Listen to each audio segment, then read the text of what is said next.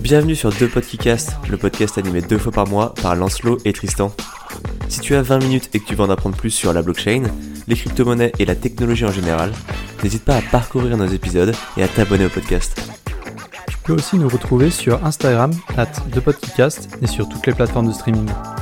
sur ce, une bonne écoute.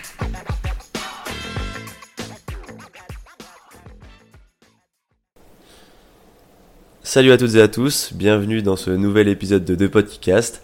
On est euh, super heureux de vous retrouver avec Tristan pour parler aujourd'hui de l'empreinte écologique du Bitcoin. Cette euh, empreinte écologique, en fait, elle est liée à la façon dont sont vérifiées les transactions faites sur la blockchain. On va donc parler de POW, le Proof of Work, qui est le système utilisé par Bitcoin pour vérifier les transactions, mais aussi du POS, le Proof of Stake, qui est utilisé par de nombreuses autres blockchains et qui devrait résoudre les problèmes de consommation d'énergie. Comme d'habitude, je suis accompagné de Tristan. Comment ça va Tristan? Salut Lancelot, bah écoute, euh, moi ça va bien. Je suis euh, très content de faire cet épisode parce que ça a demandé beaucoup de recherche et euh, j'ai appris plein de choses. Ouais, en effet, comme, comme tu le dis bien, on a quand même. c'est la deuxième fois qu'on se fait une session d'enregistrement pour ce podcast parce qu'on l'a déjà enregistré une fois la semaine dernière. Mais bien que la problématique soit très simple à comprendre, euh, les recherches sont assez compliquées parce qu'il tout, on voit tout sur internet et puis les explications, euh, il, faut, réussir à pas aller trop loin. Donc vous avez euh, entre les oreilles, je pense, notre podcast le plus abouti. Et donc on vous souhaite donc une, très bonne écoute. pour commencer, est-ce que tu pourrais nous expliquer rapidement, Tristan, comment fonctionne la blockchain Bitcoin et qu'est-ce que c'est que le POW, le Proof of Work dont j'ai parlé? Bien, avec plaisir, euh, Lancelot. Donc déjà, on, va rappeler qu'une blockchain, ce qu'on souhaite faire avec, c'est euh, pouvoir faire des échanges entre euh, deux personnes, faire des transactions, et on veut que ces échanges se passent bien. Et puis, donc, au lieu de demander à une banque de vérifier ces transactions, on veut qu'il y ait plutôt quelque chose d'impartial qui, qui, puisse le faire. Donc, ici, on a choisi un algorithme dans le cas des blockchains. Et mhm.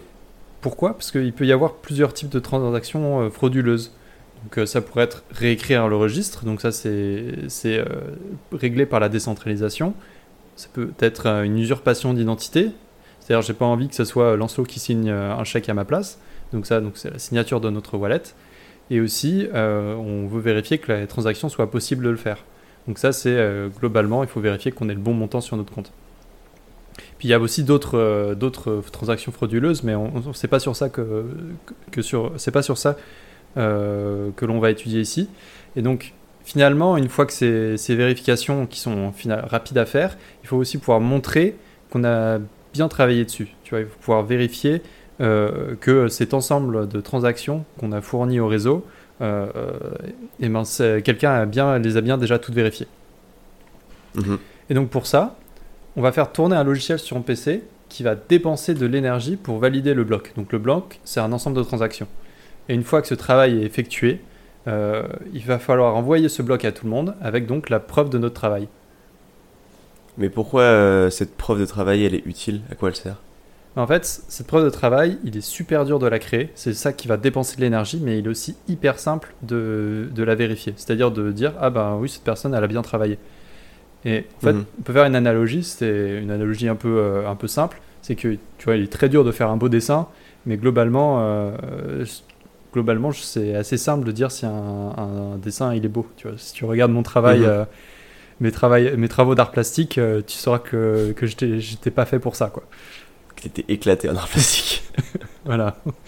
Mais du coup, euh, pour le valider, pour le, cas de Bitcoin, euh, il était décidé d'écouter la personne qui a la plus grosse puissance de calcul, c'est-à-dire la, personne qui a travaillé le plus rapidement et le plus sur la, sur la transaction. Et c'est donc cette personne qui a pu fournir cette preuve qu'elle a travaillé. Et, euh, mhm. et, donc, comme on disait, c'est fait en sorte que trouver cette preuve est difficile, mais le vérifier ne l'est pas. Ok. Donc, on a compris comment est-ce que, tu comment est-ce que Bitcoin vérifie ces transactions, mais où est l'énergie dans tout ça? Qu'est-ce qu'il en est de la consommation? Pour Bitcoin, du coup, comme euh, il, faut, il faut faire un, calcul complexe et difficile pour, euh, pour montrer qu'on a vérifié les transactions, mais en, fait, l'avantage, euh, c'est que le, le, coût énergétique est directement lié à la sécurité. C'est-à-dire que on sait exactement combien d'énergie il faut pour vérifier un bloc. Et, et ça, ça permet aussi, de, de- d'un point de vue de sécurité, d'empêcher de falsifier la chaîne. C'est-à-dire qu'il est très dur de falsifier toute la chaîne de blocs parce qu'il faudrait, il faudrait pouvoir fournir l'énergie euh, équivalente à de toutes les preuves de travail qui sont sur, euh, sur la blockchain. Et, et aussi un autre avantage, c'est que ça ajoute une valeur au token miné, une valeur intrinsèque qui serait du coup son coût énergétique. Ok, donc euh, là c'est pour le coup plutôt clair. On a compris que la valeur, la dépense énergétique du Bitcoin elle était vraiment liée à la sécurité de son réseau et aux transactions qui sont faites dessus. Euh, voilà. Euh, sauf que euh, il y a un problème avec, euh, il y a beaucoup de problèmes qui sont liés au minage. En tout cas, c'est ce que beaucoup de gens s'entendent à dire. Tout d'abord, en fait, le minage, il va consommer beaucoup d'énergie parce que tu l'as dit, on fait tourner un programme sur son ordinateur. Euh, sauf que bah, au début, il n'y avait pas énormément de personnes qui le faisaient. Sauf qu'aujourd'hui, euh, bah, il y a de plus en plus de personnes qui font du minage avec des machines de plus en plus grosses. Et ces machines, bah, elles ont besoin d'être refroidies, etc. etc. Euh, et pour répondre à ça, en fait, on a vu qu'il y a eu une augmentation de la puissance nécessaire pour valider les transactions. En effet, afin de répondre à la loi de Moore, alors c'est une loi qui euh, ne fait plus référence, mais qui a longtemps été prise comme référence, qui dit que, alors je sais quoi, c'est la puissance de calcul d'un ordinateur se multiplie par deux toutes les années, c'est ça? Oui, c'est ça. C'est que euh, globalement, on réussit à créer des ordinateurs qui, euh, des processeurs qui calculent beaucoup plus rapidement euh, tous les ans. Voilà, exactement, de façon exponentielle. Donc, pour lutter contre cette loi de Moore qui rend en fait le minage de plus en plus rapide chaque année, le Bitcoin, il effectue des halvings à intervalles réguliers, donc c'est environ tous les 4 ans. Et à chaque halving, halving il va multiplier par deux la difficulté des équations à résoudre pour valider les transactions. Donc, au fur et à mesure qu'on avance, les ordinateurs deviennent plus puissants et les équations deviennent plus difficiles à valider, et donc ça prend plus d'énergie. Ok, mais euh, donc du coup, il y a besoin de beaucoup de puissance de calcul, mais donc du coup, cette puissance de calcul, euh, qui- est-ce qui la possède euh, C'est situé où Comment ça se passe quoi? Alors ça c'est une très bonne question, c'est un petit peu là où, où, où est le nerf de la guerre, puisque avec, euh, bah, avec les récompenses, enfin, avec le minage, sont apparues les fermes de minage. Euh, le minage c'est assez lucratif, hein, parce que tu donnes de la puissance de, calcul et tu reçois du bitcoin en, en, re- en- en retour. Donc euh, ces fermes de minage, elles ont l'apparence de gros hangars dans lesquels on va aligner des cartes graphiques qui vont miner H24. Donc déjà ça va demander une grosse puissance électrique pour alimenter toutes ces cartes graphiques une grosse puissance de refroidissement, parce qu'il va falloir refroidir, ça chauffe comme jamais. Et euh, in fine, euh, ça va vraiment avoir une facture, euh, la facture d'électricité va monter très vite. C'est pour ça que les fermes sont assez mobiles et elles vont se déplacer alors en fonction des saisons, en fonction des événements, toujours pour bénéficier de l'énergie la moins chère, la plus abondante, des meilleurs systèmes de refroidissement, etc., etc. Et on va le voir juste après. Mais en fait, une bonne partie de l'énergie consommée, c'est en fait de l'énergie qui aurait été gaspillée par d'autres industries. Et en étant mobiles, les fermes, elles peuvent aller à l'endroit où l'énergie gaspillée et puis, et puis euh, la récolter. Alors, tu m'as demandé où sont les fermes. Elles ont longtemps, très longtemps été installées en Chine jusqu'à ce que euh, le gouvernement interdise le minage. Euh, et selon les chiffres, alors d'août 2021, ça, j'ai pas trouvé de chiffres plus récents sur lesquels j'avais en lesquels j'avais complètement confiance. Mais selon les chiffres d'août 2021 du, du Centre pour la finance alternative de Cambridge, la majorité se ferait désormais aux États-Unis, au Kazakhstan, en Russie et au Canada. Alors bon, euh, pas compliqué de comprendre pourquoi est-ce que la Russie et le Canada sont plébiscités. Vu qu'il fait assez froid, bah, c'est pas très compliqué de, de refroidir. euh, Enfin, c'est moins compliqué de refroidir de la carte euh, graphique. Puis aussi, tu as de l'énergie en abondance, parce qu'il y a du gaz en Russie, par exemple, et tu as un énorme pool de, de, de barrages euh, en- au Canada qui fait du coup l'énergie à, à moindre coût. Exactement, exactement. Bah, du coup, c'est ce qu'on disait, ils se déplacent là où l'énergie est pas trop chère. Euh, donc là, en fait, les fermes de ménage, bah, c'est souvent détenu par des grosses entreprises. Sauf que l'objectif du Bitcoin, c'est pas. Parce que si jamais tu as la puissance de. Enfin, si c'est toi qui vérifies le réseau, c'est un petit peu comme si le réseau t'appartenait, quoi. Tu peux en faire ce que tu veux. L'objectif, c'est pas que ce soit des entreprises qui contrôlent, qui contrôlent ça. Du coup, on, a, on voit de plus en plus de particuliers s'associer au sein de fermes de minage. Donc, ils créent entre eux une petite ferme de minage. euh, et ils ont ainsi la chance de participer à la vérification du réseau. Euh, voilà. Ok, donc euh, maintenant on sait où est-ce que ça se trouve, comment ça se passe. Mais euh, Lancelot, combien? Mhm. Combien? Dis-moi, Tristan. Quels sont les chiffres? Combien ça consomme? Vous voulez les chiffres, monsieur? Ah, je veux les Vous voulez chiffres. les chiffres, monsieur Tristan? Très bien. Alors, alors, je mets juste une toute petite pincette. Euh, donc déjà, tous les chiffres qu'on va utiliser sont ceux du Cambridge Center for Alternative Finance, euh, des chiffres qui ont été audités, vérifiés. Euh, on va parler de consommation brute au début, euh, pour ce que ça vaut, et en vérité, pas grand-chose. En 2021, la blockchain Bitcoin a consommé, monsieur Tristan, 183 terawatts par heure, ce qui représente environ 0,61% de la consommation mondiale d'électricité et 0,31% de la consommation mondiale d'énergie. Euh, alors, qu'est-ce que ça veut dire des terawatts par heure? Pour ceux qui sont pas fa- pardon, pour ceux qui ne sont pas familiers avec les mesures d'énergie, comme moi par exemple, on va comparer cette consommation avec d'autres industries pour essayer de se la représenter. Alors, euh, l'idéal, en fait, ça aurait été de consommer la consommation du Bitcoin avec la consommation des acteurs financiers euh, traditionnels, donc tu t'en doutes bien. Mais c'est quasiment impossible de calculer le coût de l'empreinte carbone de la finance, euh, bien qu'il y ait quelques chiffres qui soient apparus, mais on est sur des calculs qui n'ont rien de scientifique et euh, qui diraient que euh, la finance traditionnelle consomme euh, 10 fois plus que le Bitcoin, mais est-ce qu'on peut se baser sur ces chiffres? À, mon avis, non. Euh, et en fait, le problème, c'est que c'est compliqué d'avoir les chiffres des autres industries. En revanche, avec le Bitcoin, on sait exactement ce qui a été calculé. Parce que c'est une blockchain, parce que c'est transparent, parce qu'on sait ce qu'il faut pour valider une transaction. Et ça, c'est un petit peu le. Bah, ça, c'est pour ça que beaucoup de gens arrivent à taper sur le Bitcoin, parce que vu que tu sais ce, qui ça- ce que ça consomme, c'est facile de l'attaquer. Ceci est un énorme avantage, vais euh, parce que du coup, on sait où est-ce Ah qu'il faut ouais. travailler. Et je suis bien d'accord. Euh, être en connaissance des problèmes, c'est déjà le premier pas pour les résoudre. Alors que, alors que, enfin, je, je, je- là, dans la finance traditionnelle, planter des arbres euh, juste pour dire que c'est bon, on a, on a euh, à la neutralité, neutralité carbone, c'est peut-être pas la, la meilleure solution. Vu que tes arbres, ils mettent 100 ans à pousser. Exactement. Mais bref, pour donner juste une petite comparaison par rapport à l'or, on dit souvent que le Bitcoin c'est l'or numérique. Le Bitcoin il consomme 6% de moins que l'or par an.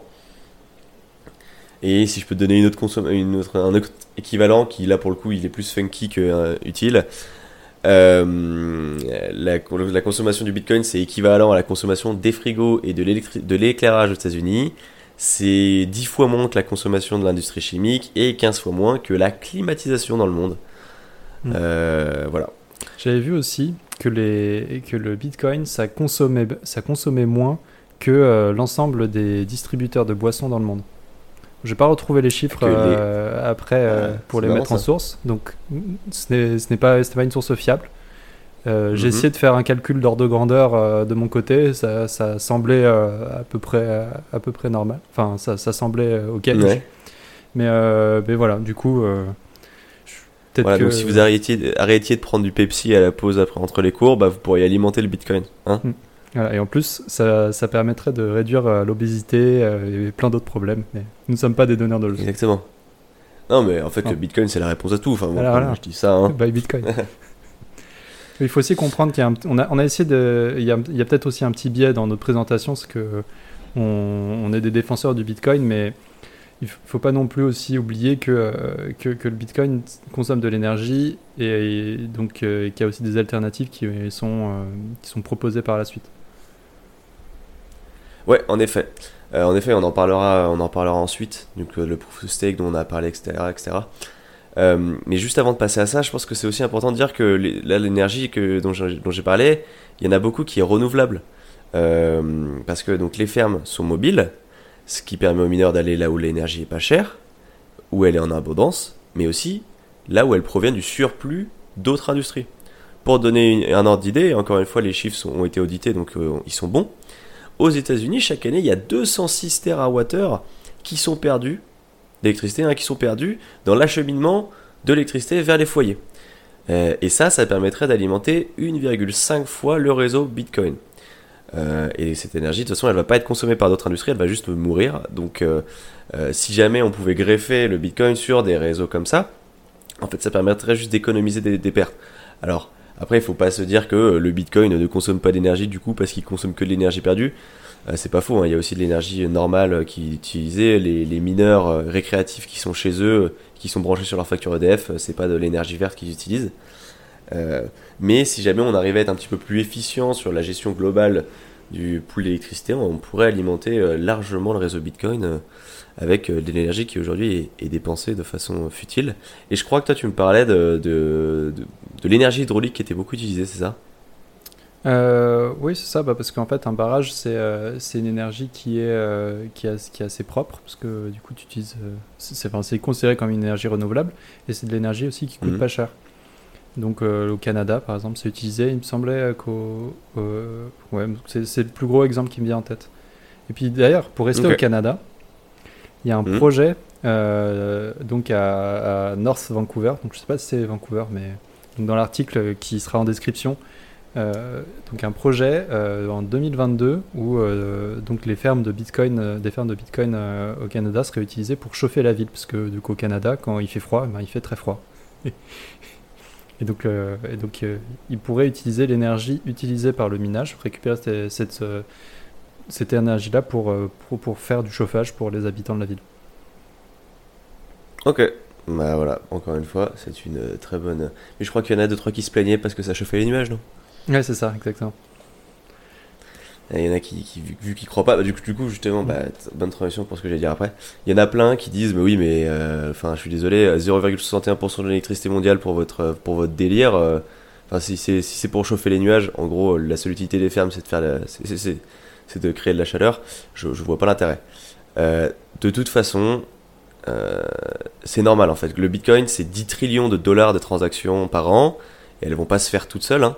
Euh, donc les gens qui critiquent ça, enfin, qui disent que c'est uniquement euh, de, la dépense inutile, ce sont des personnes qui ne croient pas dans le Bitcoin. Faut pas oublier que le Bitcoin c'est un service large, c'est un écosystème financier complet qui est utilisé par des millions de personnes et c'est normal qu'il consomme de l'énergie. Après, on est tous d'accord, il consomme trop d'énergie et Tristan se fera un plaisir de vous dire après comment est-ce que on va répondre à tout ça. Euh, et puis, comme je le disais tout à l'heure, bah, à l'inverse des autres industries, la blockchain c'est transparent, donc on sait ce qui a été consommé et c'est assez simple de s'attaquer à ça. Euh, mais parfois, quand tu as accès à des informations, tu, tu te dis que, enfin, c'est pas le pas le pire. Par exemple, les décorations de Noël américaines consomment plus que le Salvador à l'année, hein, pour vous donner une idée. Donc, certes, la blockchain est à est, à est à regarder, mais euh, c'est pas le pas le mauvais lutin. c'est pas le mauvais c'est pas le seul mauvais lutin quoi. Et puis, bah, comme on disait tout à l'heure, ils utilisent quand même pas mal d'énergie renouvelable ou qui aurait été perdue, euh, donc c'est déjà pas mal.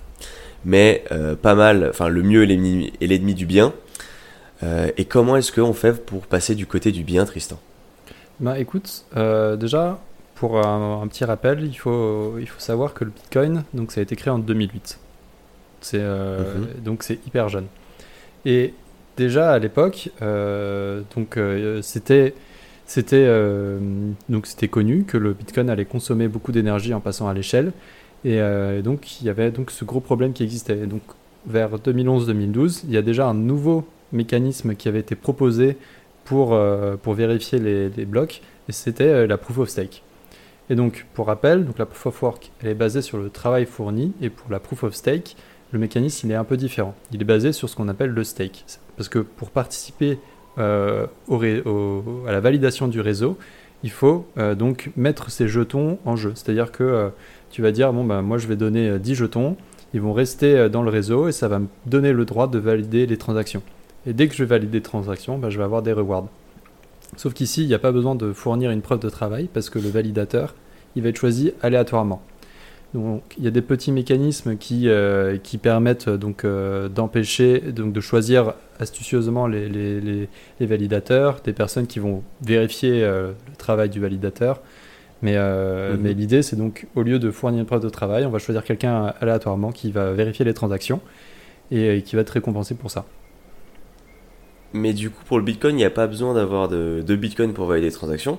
Donc, tu es, vraiment 100% externe, alors que la POS, tu dis qu'il faut faire, du, faut faire partie du réseau pour la valider. Il euh, n'y a pas un conflit d'intérêt du coup?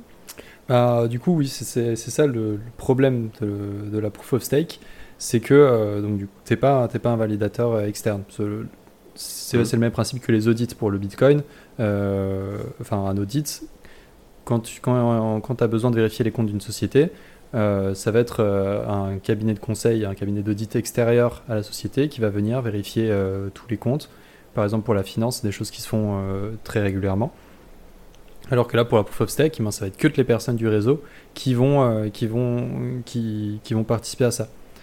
Mais euh, si jamais euh, les, les, validateurs se trompent, ils vont être punis par le reste du réseau. C'est-à-dire que le stake qui a été mis en jeu va être pris. Juste, il va perdre et ils vont perdre les jetons mis en jeu et ils vont être après soit redistribués au reste du réseau, soit utilisés sur, pour des fonds comme par exemple pour pour des, des coûts de des frais de transaction ou, alors ils vont juste détruire les tokens. Et bah, du coup, euh, comme il n'y a pas besoin de faire ce travail euh, dans la proof of stake par rapport à la proof of work, ben, ça rend que cette proof of stake elle est beaucoup plus efficace. Et c'est-à-dire qu'elle peut traiter beaucoup plus de transactions sur un même intervalle de temps parce que du coup il n'y a pas besoin de montrer euh, qu'on a travaillé. Et aussi un autre avantage, c'est que le coût euh, pour devenir un validateur est plus faible. Il n'y a pas besoin de s'équiper de machines coûteuses. C'est-à-dire que si toi, tu as envie euh, de, de, devenir un validateur, enfin un mineur de Bitcoin, il va falloir que tu ailles acheter des, des, cartes graphiques. Donc aujourd'hui, une carte graphique, euh, ça coûte entre... Si, si déjà, si tu arrives à les avoir, ça coûte entre 800 et 2000 euros. Donc c'est un coût. Et, et, en plus, il faut payer donc les coûts d'électricité qui sont associés. Ouais, puis il faut réussir à mettre la main sur la machine. Hein. Voilà. Alors que là, tu as juste à donner tes jetons au réseau et, euh, et ça se tout se fait tout automatiquement. Mais après, l'avantage de la proof of work, c'est euh, que du coup le validateur est externe, que c'est quand même c'est beaucoup plus dur de, de falsifier toute, euh, toute, la chaîne parce que euh, il faut pouvoir fournir un travail qui est immense. Là où pour la proof of stake, il faut juste il faut contrôler juste entre guillemets, hein, contrôler tous les stakes qui sont, mis, euh, qui sont mis en jeu. Enfin, la moitié des stakes qui sont mis en jeu.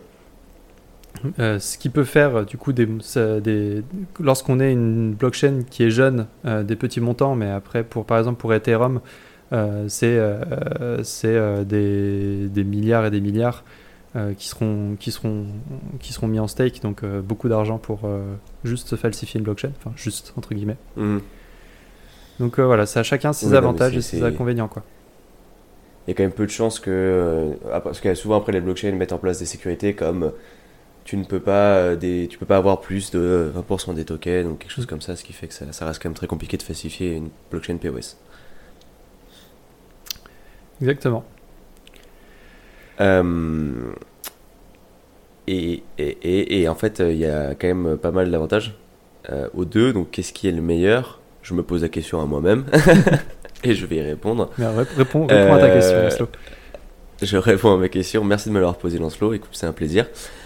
Euh, alors déjà la proof of stake, bon voilà, on, l'a dit, hein, pas besoin de vérification, enfin pas besoin de minage, donc euh, bon, réduction de la consommation énergique, énergétique énorme. Certains articles parlent d'un facteur x 1000 pour parce qu'en fait là actuellement Ethereum est en proof of work et va passer en proof of stake cet été. espérons Ouais, cet été, on espère, ça fait. Ça fait un, enfin, ça fait déjà repoussé. Ça hein. fait longtemps qu'ils en parlent, mais ça fait un an que tu as la, la, la, blockchain de test qui, qui, qui est en ligne, donc euh, c'est quand même. Euh, oui, et puis là, ils viennent de refaire le test sur euh, une autre et ça a marché, donc. Voilà, après, bon, c'est normal, ils n'ont ils ont pas le droit à l'erreur hein, lors de la fusion des blockchains, enfin, enfin, lors de The Merge. C'est comme ça que ça s'appelle le passage du POW au POS de Ethereum, ça s'appelle The Merge il va pas falloir qu'il rate le coup parce que sinon, euh, bah, ça va être la merde quand même. Hein. Hmm. Euh, donc, euh, donc, donc ils font des tests assez, assez extensifs. Donc la, POS c'est quand même plus, plus économique. c'est plus scalable. En revanche, c'est un petit peu moins safe. C'est alors c'est beaucoup plus scalable, ça c'est sûr, parce que bah, t'as pas besoin d'avoir de plus en plus de machines au fur et à mesure que le réseau, réseau, grandit. En revanche, c'est un petit peu moins safe. Donc tu l'as parlé, t'en as parlé. La POW c'est un petit peu plus safe, la Proof of Work c'est un petit peu plus safe. Cependant, les coûts environnementaux ils sont beaucoup trop forts et euh, c'est pas durable. Enfin, on peut pas faire, on n'a pas le droit de fermer les yeux euh, par rapport à la consommation énergétique, énergétique de Bitcoin. En plus, euh, là, une pub est ignoble dans les médias, donc n'importe quel projet qui se lance aujourd'hui, qui se lancerait aujourd'hui en, Proof of Work est voué à l'échec. Euh, et aujourd'hui, en fait, la majorité des, des, blockchains ne sont plus en proof of work. Hein. ils sont quasiment tous en POS ou alors en POH, c'est le proof of hold, ou en PO. Enfin, il, y a tout plein de manières qui ont été, euh, qui ont été créées. POS restant quand même la, la, plus, euh, la plus répandue. Mm. Puis aussi quelque chose dont on n'a pas parlé, c'est les déchets. les ah ouais, en effet. Donc c'est ce qu'ils appellent l'électronic waste. Donc c'est les, les déchets de hardware, c'est-à-dire que lorsque vous utilisez bien sûr vos machines H24, euh, il y a un moment, bah, ça va casser et du coup, ben, c'est peu ou pas récupérable. Donc euh, ça, fait de, ça fait donc aussi des déchets qui sont matériels. Et ça, c'est aussi euh, quelque chose que la Proof of Stake permet d'éviter.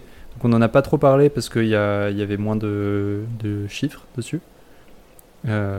Là où la consommation énergétique, c'est on pourrait, comme on a vu, on peut récupérer l'énergie du Bitcoin pour, par exemple, du chauffage. Et donc c'était un peu plus intéressant. D'ailleurs, euh, ça me fait penser, euh, merci pour ta précision Tristan, euh, que donc là on a, on a, enfin cet épisode on a essayé d'être le plus concis possible, mais si on, même si on approche déjà les 30 minutes, parce que c'est un sujet complexe, la vulgarisation n'est pas simple, mais il y a des milliers de ressources sur Internet et on n'hésitera pas à vous en mettre plusieurs en lien. Dans notre épisode sur le Salvador, on avait parlé notamment du fait que le gouvernement avait lancé un programme de minage en utilisant l'énergie géothermique des volcans euh, et moi, je trouve ça assez incroyable de voir la créativité des mecs euh, qui trouvent des façons de bénéficier de cette énergie pour, euh, pour faire du minage. Mm. voilà, mais on vous mettra tout plein de choses en, description si jamais ça vous intéresse. Et, puis, je crois que c'est l'heure de, de, vous dire au revoir, hein, malheureusement. Voilà, c'est bien. Écoutez, comme d'habitude, vous pouvez nous suivre sur Instagram. nous envoyer un petit message pour nous faire un retour sur cet épisode. On n'hésitera pas à, corriger en, description si, jamais on a dit des bêtises. Et aussi, euh, si jamais vous avez des idées d'autres épisodes, euh, euh, des, choses qu'on peut corriger. et puis, donc voilà, vous pouvez nous suivre sur Instagram, sur Spotify, sur Deezer, Apple, Apple Podcast. Et sur ce, on se retrouve une prochaine fois pour discuter d'un autre sujet, vulgarisation. Salut Anslo. Exactement. Salut Tristan.